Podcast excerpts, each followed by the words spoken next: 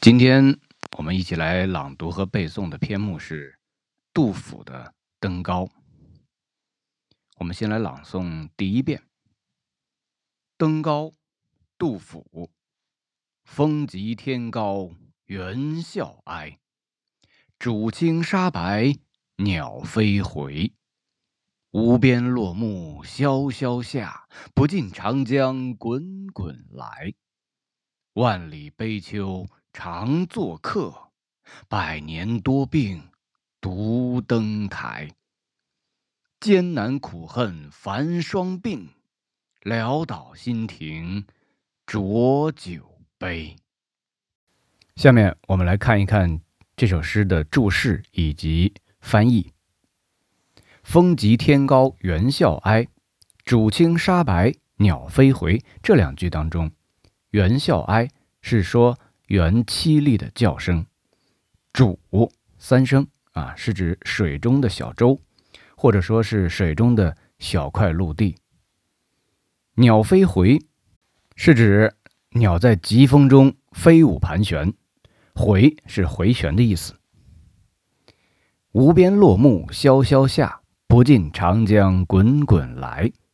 落木是指秋天飘落的树叶。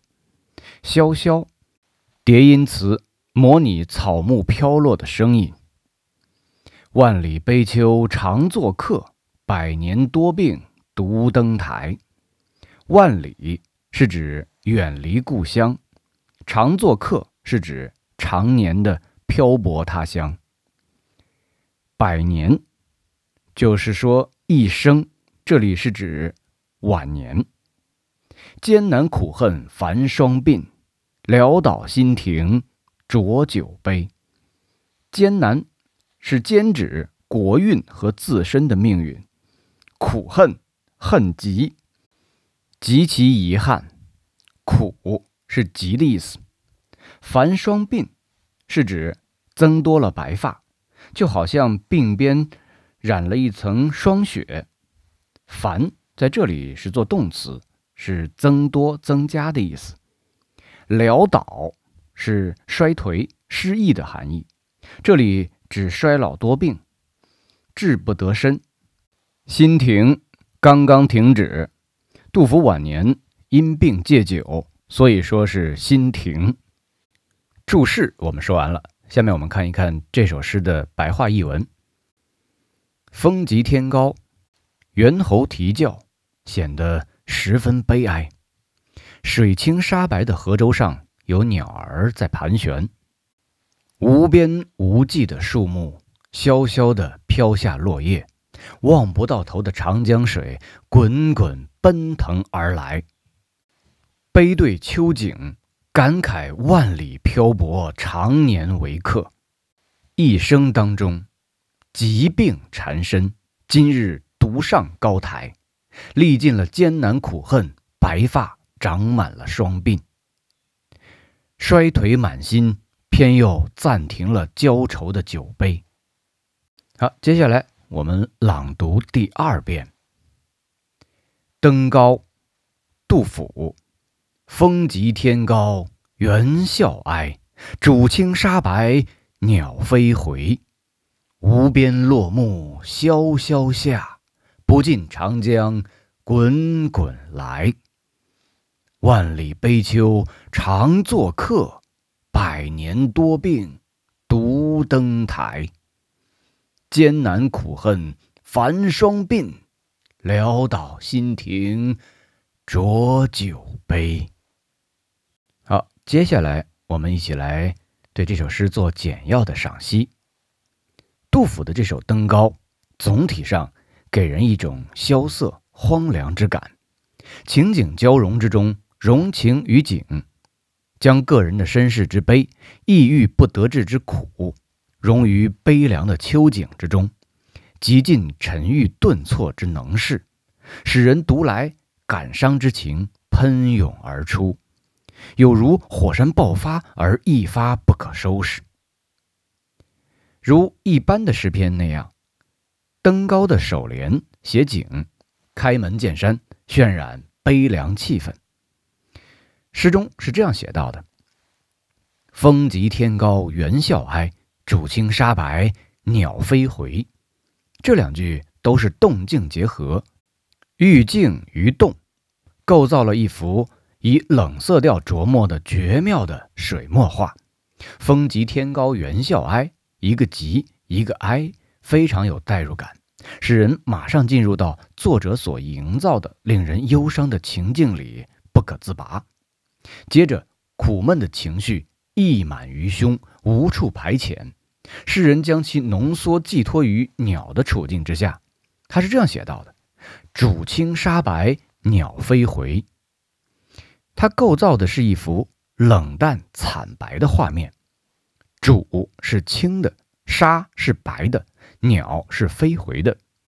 在一片萧瑟肃杀的荒无人烟的渚沙之中飞舞盘旋，可见其孤独。不禁令人想起“绕树三匝，何枝可依”的凄凉感，悲凉之情油然而生。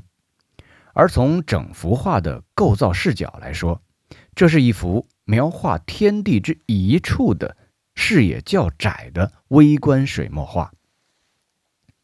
颔联集中表现了夔州秋天的典型特征。诗人仰望茫无边际、萧萧而下的木叶，俯视奔流不息、滚滚而来的江水，在写景的同时，便深沉地抒发了自己的情怀。无边不尽，使萧萧滚滚更加的形象化，不仅使人联想到落木窸窣之声、长江汹涌之状。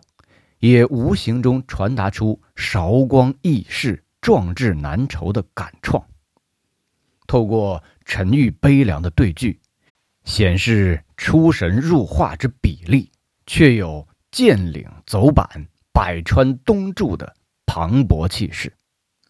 前人把它誉为古今独步的剧中画境是有道理的。最后，颈联和尾联的视角。回归微观，回到诗人个人身上，景联这样说道：“万里悲秋常作客，百年多病独登台。”悲秋已经让人黯然神伤了，万里悲秋更是让人凄怆不已。一个“长”字，更是道出万里悲秋时常与我相伴，悲哀感之强烈浓重。令人心神寂寥，无可排遣。如果从字面意来理解，“万里悲秋”是常常客居他乡，诗人不应该是孤独的，而是有人陪伴的，所以与下一句“独登台”产生矛盾。实则不然，且看诗人用字便知。从一般用法来说，“作”连接抽象的事物。如作难、作废、作别，而另外一个“作”人故作，连接的是在实际生活中能够感知到的具体事物，比如说做作业、做工、做衣服。客本来是实际能够感知到的具体事物，一般指人。诗人在这里用了“人诈”这个“作”，而不用“人故”那个“作”，令人疑惑。细细想来，其实是诗人用词巧妙之处。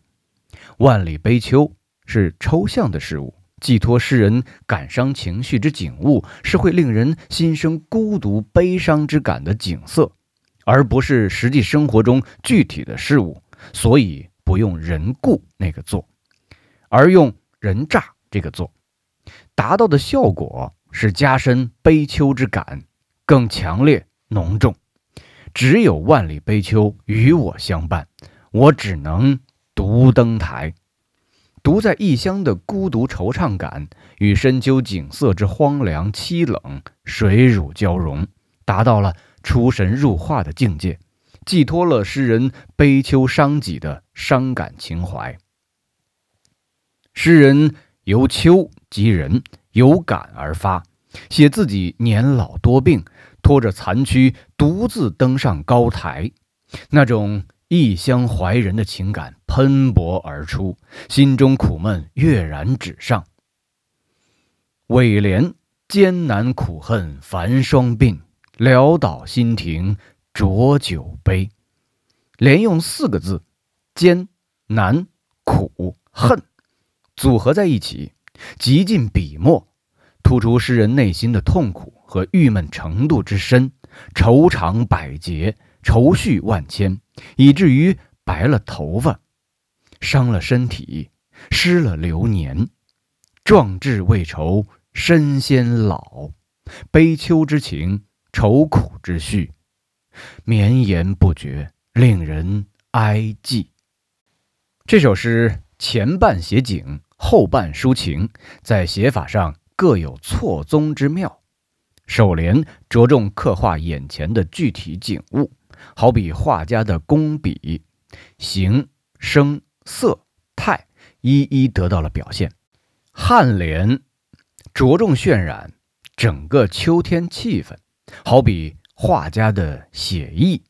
只宜传神会意，让读者用想象来补充。第三联表现感情，从纵向，也就是时间，以及横向，就是空间这两个方面着笔，由异乡漂泊写到多病残生。尾联又从白发日多，护病断饮。归结到时事艰难是潦倒不堪的根源，这样杜甫忧国伤时的情操便跃然纸上。这首诗八句皆对，粗略一看，首尾好像未尝有对，胸腹好像无异于对。仔细玩味，一篇之中句句皆律，一句之中字字皆律。不止全篇可法，而且用句用字皆古今人必不敢道、绝不能道者。他能博得旷代之作的盛誉，就是理所当然的了。最后，我们将这首诗朗读第三遍。《登高》，杜甫。风急天高猿啸哀。渚清沙白，鸟飞回。无边落木萧萧下，不尽长江滚滚来。万里悲秋常作客，百年多病独登台。艰难苦恨繁霜鬓。潦倒新停浊酒杯。